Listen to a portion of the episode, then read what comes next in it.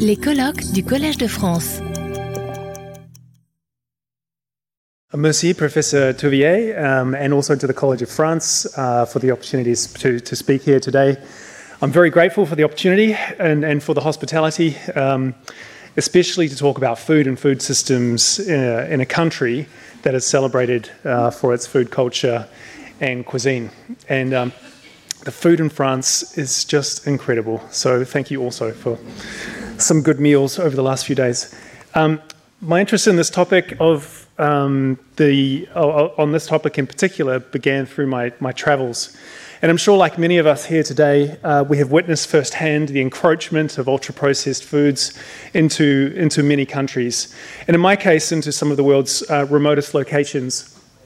I've, I've witnessed Coca Cola on uh, remote uh, Pacific Islands in Fiji. I, once I climbed uh, the highest mountain in Vietnam, and I found a, uh, there was a man selling Coca Cola on, on the top of that mountain. Um, but here you can see a picture from um, the a community store in the uh, jungle of North Sumatra in Indonesia, which demonstrates um, the encroachment of ultra processed foods. The aim of my talk today is to offer an explanation for the rise of ultra processed foods in human diets, adopting a food systems approach and focusing on the political, economic, and commercial uh, determinants. Why might this matter? Well, by understanding the nature of the problem, we can inform dialogue, research, and new modalities of public health and food systems action. I will say that I am a social scientist, um, so this, this talk will be very different to the talks that um, came before.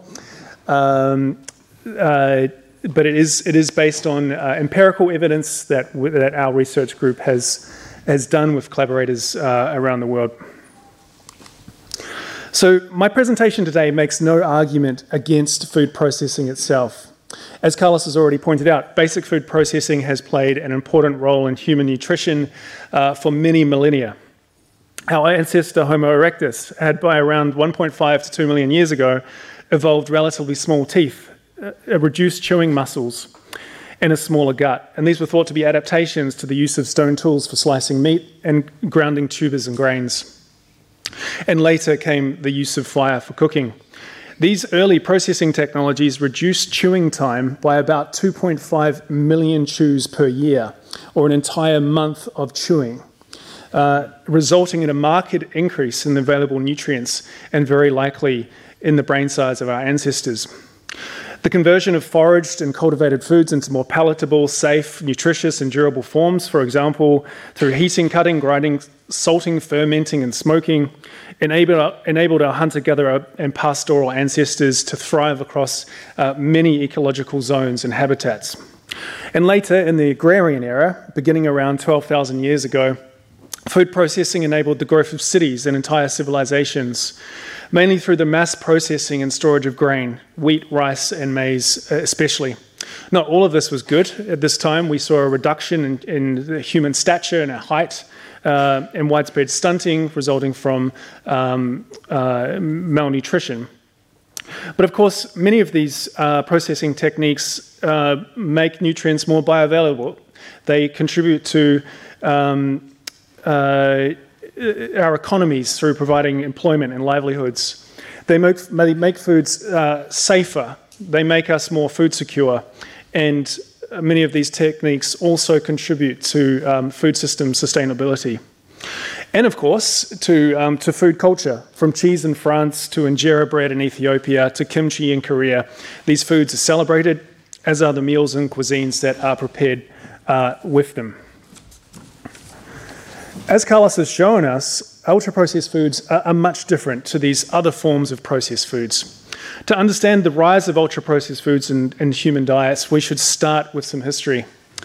It's hard to say what the world's very first ultra processed food was, but in my interpretation, it followed the invention of carbonated water by James Priestley in the United Kingdom in the late 1700s, beginning the birth of the soft drinks industry in Europe just at the same time when colonial industries were using slave labor to mass produce an abundance of sugar, arguably the industry's most important commodity ingredient to this very day.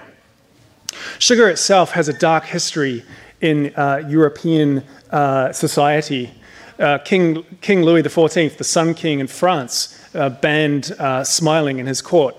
because of the poor dental health that this abundance of sugar uh, brought to the royals. Queen Elizabeth in the Tudor era in the United Kingdom had most of her teeth removed and lived a good part of her life behind a veil, disguising her teeth, which again resulted from a, sugar, a diet abundant in sugar.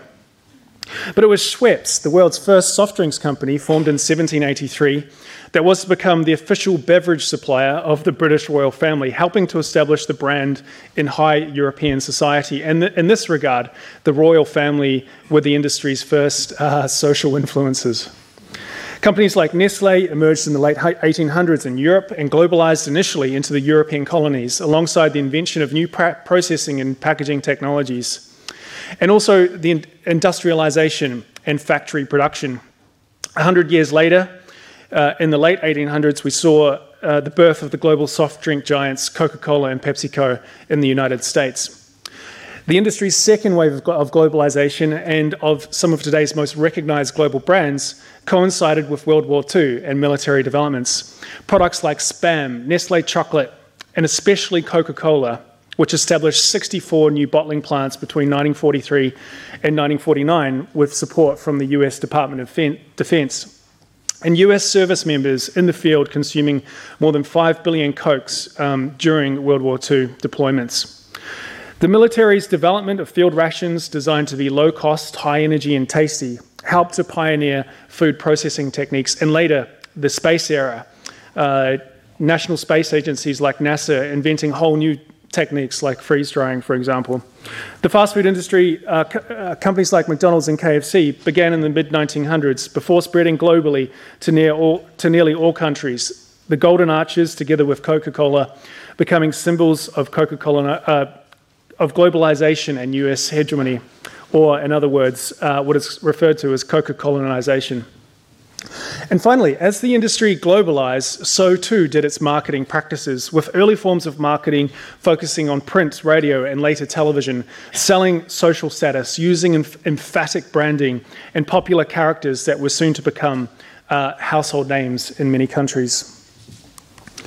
However, it wasn't until the late 1890s onwards that the industry pursued global market expansion with a new intensity in the context of slowing sales in their European and US home markets, uh, the, companies saw new market opportunities presented by the highly populated middle income countries like China, South Africa, and India, with young and growing urban populations, rising incomes, and changing, uh, changing work practices. We can see this in the data here from 2016 to 2019 showing high but lesser per capita growth in the, in the ultra processed food markets of North America, Australasia, and Western Europe, but rapid growth elsewhere, although from a low baseline. When we look at uh, total uh, ultra processed food sales, here represented in millions of tons, we can see that growth in middle income countries more clearly, uh, with total ultra processed uh, beverage sales expected to soon reach near equivalency with, with high income countries. Here is a country level representation of the same data, showing growth rates on the vertical axis and total sales on the horizontal. What I find fascinating, fascinating about this data is that countries at similar levels of national income have vastly different growth rates and levels of, of consumption. So, per capita sales in South Korea and Italy for instance, are half that of the US and the United Kingdom. So this raises an important question. Why do some countries, but not other comparable countries, transition to higher ultra processed food diets? To ask this question a different way, why do some countries resist the transition to higher ultra processed food diets, retaining diets and indeed traditional cuisines higher in fresh and minimally processed foods? Data from national dietary sur- surveys also show wide variations uh, within countries, and Carlos has already spoken about the inequalities in ultra processed food consumption and exposure uh, in different countries. The lowest consuming quintile in Chile, for example, with just 3.8% of dietary share from ultra processed foods versus the highest quintile of 60%. The highest quintiles in some countries are remarkable with diets comprising up to 80% of ultra processed foods in the United States. And these highest consuming quintiles tend to be children and adolescents, the very same groups that the companies target most aggressively uh, with their marketing. And so, this is essentially where we have arrived at today, in high income countries at least. Ultra processed foods are all around us. They make up most of the middle section of our supermarkets. We can find them in convenience stores, petrol stations, drive throughs, at the cinema and in vending machines, at our sports games, on planes and trains, and through our smartphones uh, delivered to us uh, almost instantaneously through an app. We're confronted by a, what you can see here as a cornucopia of choice, and yet the most recognized brands are owned by a handful of corporations located in the United States, Europe, and Japan that make many of these ultra processed foods from the very same uh, commodity uh, ingredients. So the question is how do we explain the rise of ultra processed foods in human diets, but also the variations we see across countries and, and contexts? I'd like to begin answering this question with the definition of ultra processed foods from the NOVA classification put forward by Carlos and colleagues. The crucial difference between NOVA and other food classification systems is that NOVA not only offers a technical way of classifying foods by the degree of processing, but it also presents a social theory for explaining global dietary change. And here, the focus on purpose of food processing is crucial because it indicates who produces the food, how that food is uh, processed, and with what intention. According to Nova, ultra processed foods are made using ingredients and processes that are designed to make them highly profitable, convenient, and hyper palatable products. And because of these commercial advantages, ultra processed foods are ultimately liable to displace all other foods in human diets. Ultra processed foods are the food systems that are aligned with this purpose, involving the commercial actors, inputs, and processes that take these products from primary production and manufacturing through to consumption and disposal, recognizing the importance of ultra processed food supply chains and food environments and the underlying drivers that enable and indeed sustain the growth of ultra processed food markets. And here, recognized by the large red arrow, emphasizes the power of the ultra processed food industry to shape food, food systems in ways that grow and sustain ultra processed food markets, using a number of market and political strategies, which I will now say more about. But first, let's try and understand this from a systems perspective. All systems, whether natural or man made, have central drivers. The central driver of ultra processed food systems is this the growth imperative, an idea that lines very closely with the definition of ultra processed foods offered by Nova. The purpose is to generate, grow, and sustain profit. To me, this is illustrated by the words of Roberto Goizueta, the former chairman, president, and CEO of Coca Cola, widely recognized as a business leader who grew Coca Cola's market value from 4 billion to US 150 billion.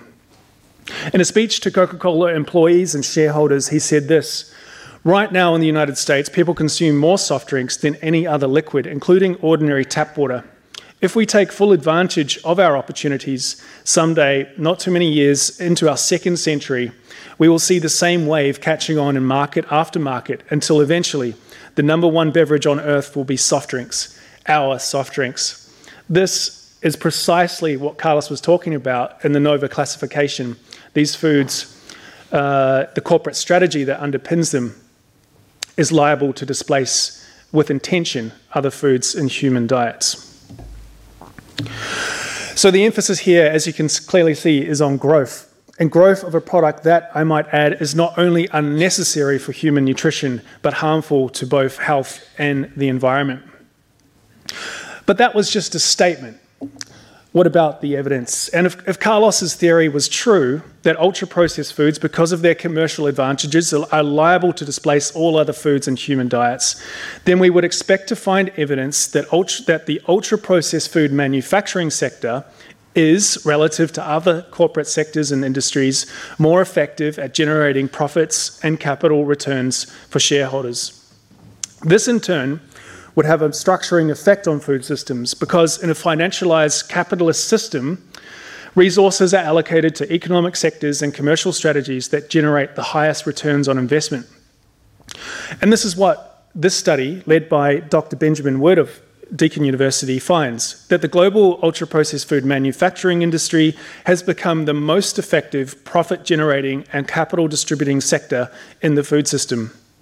Here in this analysis of corporations listed on the US stock exchange, we find that ultra processed food manufacturers generate more returns for shareholders than the food producing, processing, and retail sectors combined. More than one third of all returns across all of these food sectors are generated by just eight corporations Nestle, Coca Cola, PepsiCo, Unilever, Danone, Mondelez, uh, FEMSA, which is a, a, bottling partner of Coca Cola in Mexico, and finally, uh, Kraft Heinz. So, what then makes these corporations so immensely profitable? How have they managed to grow and sustain their markets and generate these remarkable uh, capital returns for their shareholders over the long term? The first is by minimizing cost. With globalization, corporations can source ingredients and other production inputs on global markets from wherever their costs are lowest. Here we can see the huge growth in the production of two essential main ingredients in most ultra processed foods sugar and vegetable oils, and especially palm oil. A nearly six fold increase in both since the early 1960s.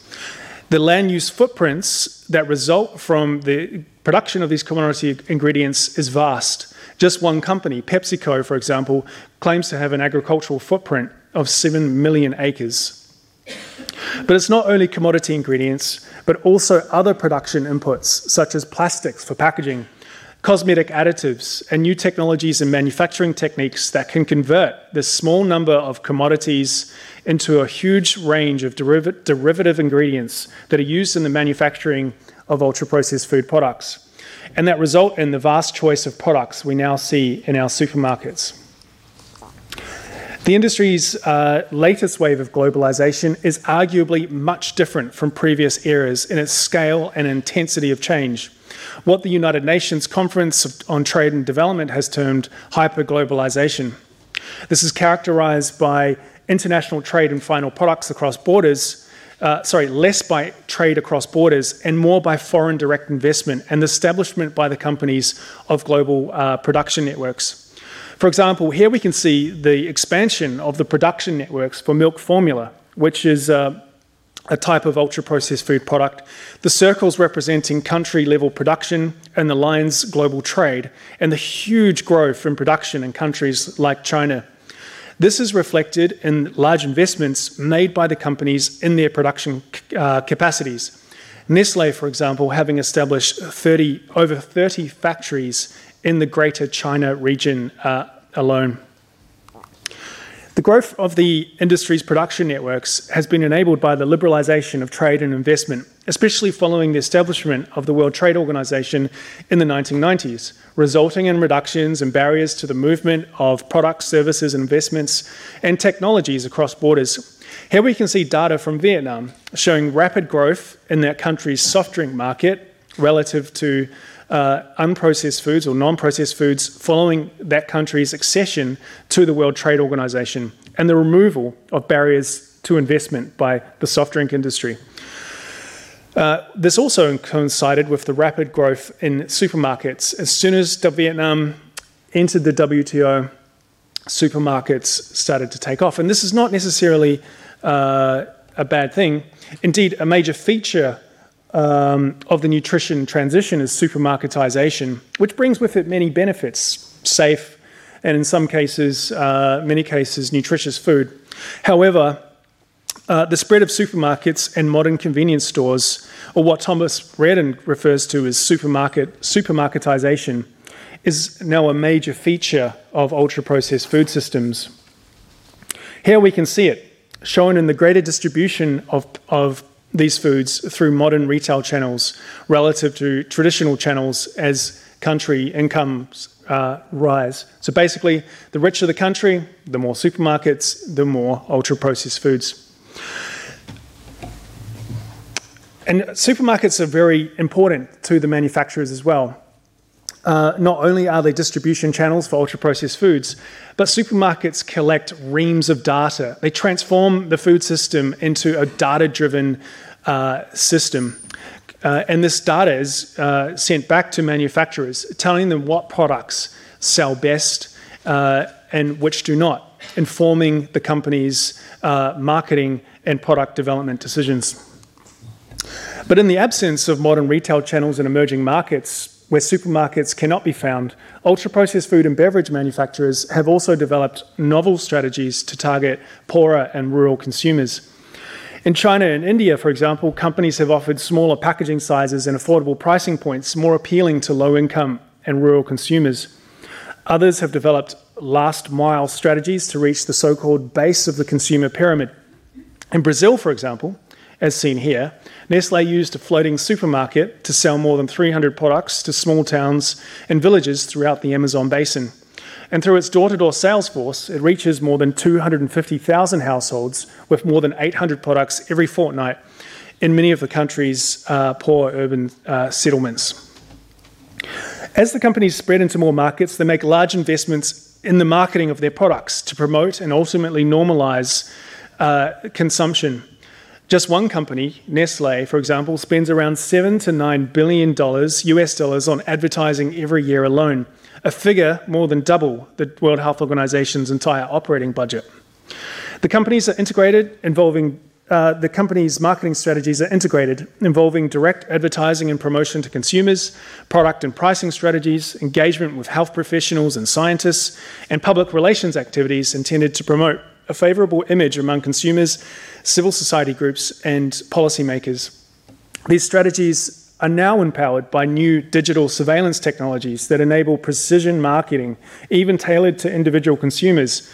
And they make huge investments in corporate science, including the funding of academic researchers and their own in house research infrastructure. The Nestle Nutrition Institute, for example, is claimed to be the world's largest private nutrition research institution, with 5,000 staff across 30 facilities worldwide, spending more than 1.5 billion Swiss francs annually to develop new products and uh, marketing concepts. The companies also deploy a sophisticated set of messages, campaigns, and activities we can call public relations, corporate social responsibility, creating shared value, or in other words, uh, what we refer to in, in the academic literature as, as reputation management. And this is starkly evident, for example, in Coca Cola's recent sponsorship of the COP27 conference and of Nestle's of the recent Africa Food Prize.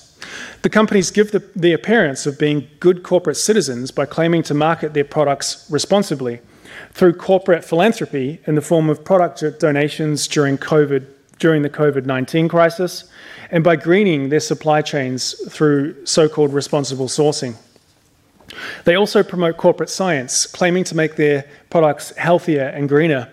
The terms we can use for these kinds of activities is health washing and greenwashing. Coca Cola using 25% less plastic in its packaging is arguably meaningless when its sales increase year on year for those very same products. Nestle sourcing so called sustainable palm oil makes no sense whatsoever when the products themselves are unnecessary for human nutrition and harmful to health. But nonetheless, this is a powerful strategy by which the companies can maintain a favourable image and maintain their social license to operate. And while the companies, public relations, promote an image of benevolence and responsibility, the industry finances and coordinates a global network of lobby groups to counter regulation and promote policy environments conducive to sustained growth. Here we can see the network of the baby food industry, for example, which has been a major impediment, if not the main impediment, to the implementation of the World Health Organization's Code of Marketing of Breast Milk Substitutes. This, I would argue, is much more than a lobbying network. It is a major structural feature of global food systems governance itself. These lobby groups have diverse functions and diverse areas of expertise, from impeding not only the adoption of government regulation, but also the promotion of voluntary self regulation and multi stakeholder initiatives and partnerships, or in other words, stakeholder and not shareholder capitalism, as an optimal governance model for food systems and sustainable development. Despite their existence for over 20 years now, Public private partnerships involving the food industry, with only a few exceptions, have generated no evidence whatsoever of having reduced this problem. Ultra processed food consumption continues to grow and displace other types of foods nearly everywhere.